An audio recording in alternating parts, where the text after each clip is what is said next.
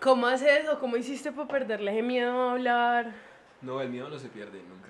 El miedo, cada vez que uno va a grabar, el miedo está ahí. La vuelta es que uno empieza a buscar diferentes estrategias para manejarlo un poco más.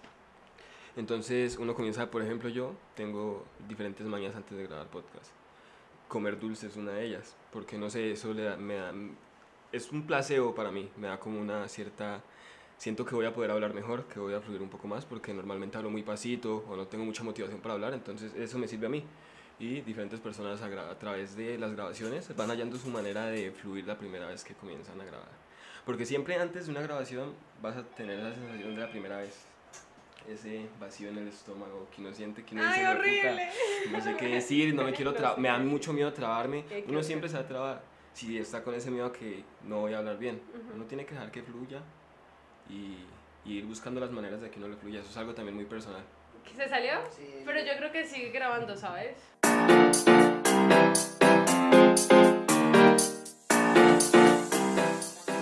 Hola, hola, soy Valentina y me incomodan tantas cosas que me monté un podcast.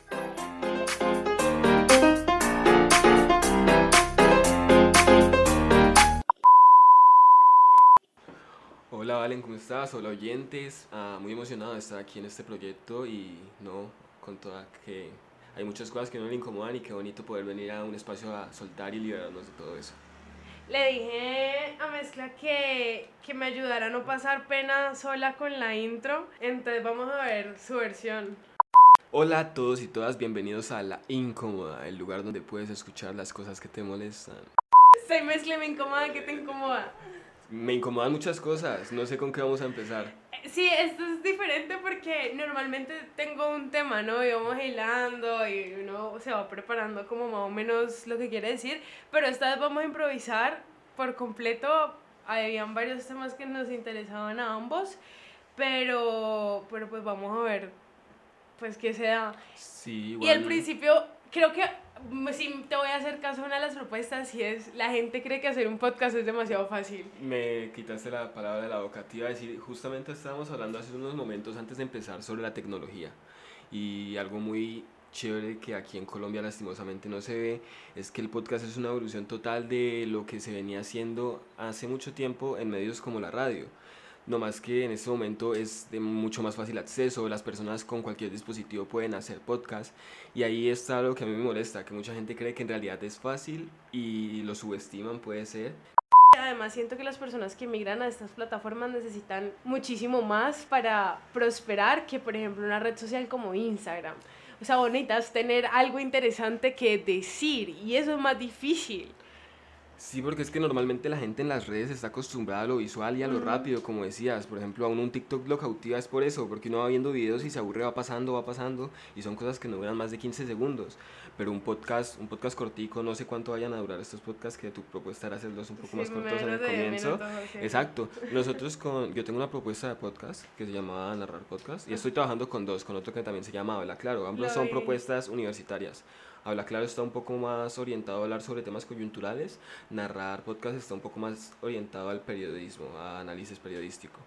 Y es muy interesante, pero la gente no está acostumbrada a escuchar esas cosas, no está acostumbrada a sentarse a escuchar unos pelados 40 minutos hablando de temas que les interesan. No, claro, sí. Y es muy difícil también para uno que lo está haciendo porque es muy difícil cautivar a las personas solo con la voz. Las personas se están volviendo muy visuales muy actualmente. visuales y es lo rápido, no, pues para escuchar un podcast, entender lo que te gusta, tenés que sentarte a digerir. Podcast es como hacer una red de apoyo, porque si la tenemos muy, muy complicada, definitivamente el colombiano no está en estas. Y eso es lo bueno de que también hayan tantas propuestas, que por ejemplo uno puede estar en su proyecto de podcast y migrar a otro, hacer una colaboración. Y siempre van a haber espacios para diversas conversaciones. Por ejemplo, está Narrar Podcast, que es, si en cualquier momento quiere decir, yo creo que te vamos a, invita- a poder invitar. En este momento estamos en un receso largo, pero posiblemente más adelante se retome. Y allá es algo más serio, algo más periódico, no serio en el sentido de, sino que es algo ¿Me más... estás diciendo ajá, en no, no, serio? no. ¿Me No, estás diciendo en serio? Esto es recochadito, no, no, es rico. Lo recochadito también es rico. Pues se podría intentar, por ejemplo, buscar una manera de hacer colaboraciones con personas del exterior y yo sé que se puede hacer muy Sí, fácil porque sí. hay muchas personas en otros países que están haciendo esta misma vuelta, que están haciendo podcasts caseros intentando. más, ajá, que están más emergentes, por así decirlo, y les gustaría mucho poder conectarse con otra persona para lo mismo, para visibilizar, visibilizarse. Y así se empieza, de dos, tres, cuatro, luego hacer comunidad. La edición de este podcast la estás haciendo tú. Sí. Editar podcast es jodidamente complicado. Yo soy jefe de edición en los, en los dos proyectos que tenemos y es un estrés total porque uno, uno es el encargado de hacer que todo eso bonito que se habló funcione. Porque si uno corta mal algo, va a perder el sentido, no va a tener interés. Si uno mete un sonido mal, si uno da un tiempo mal, muchos, pues, son muchísimas variables. Y la- eso también es algo que la gente infra- infravalora mucho. Hola, buenas noches, ¿cómo están? Em, hago esta pequeña intervención para contarles que en el audio original que grabé hace como dos meses, nos distraemos y empezamos a hablar mágicamente de marihuana y ahí se acaba la conversación. Entonces, como pues ya básicamente este sería el final del podcast y nunca nos despedimos, pues aprovecho, les digo chao, que saludes a su mamá y los dejo con nuestra interesante opinión sobre la...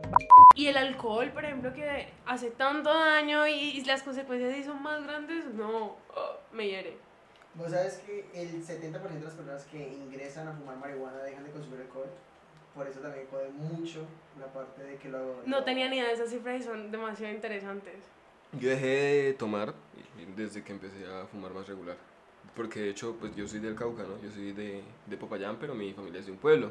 Y en los pueblos de- del Cauca se toma demasiado y desde muy pequeño uno le enseñan a tomar. Pues no, mentira, no le enseñan, pues uno mismo aprende, ¿no? Eso nadie se lo enseña. Y, parce, uno tomaba mucho, demasiado, yo tomaba demasiado. Y desde que empecé a fumar, habitualmente dejé de tomar porque me estaba haciendo muchísimo daño. Y eso es re malo.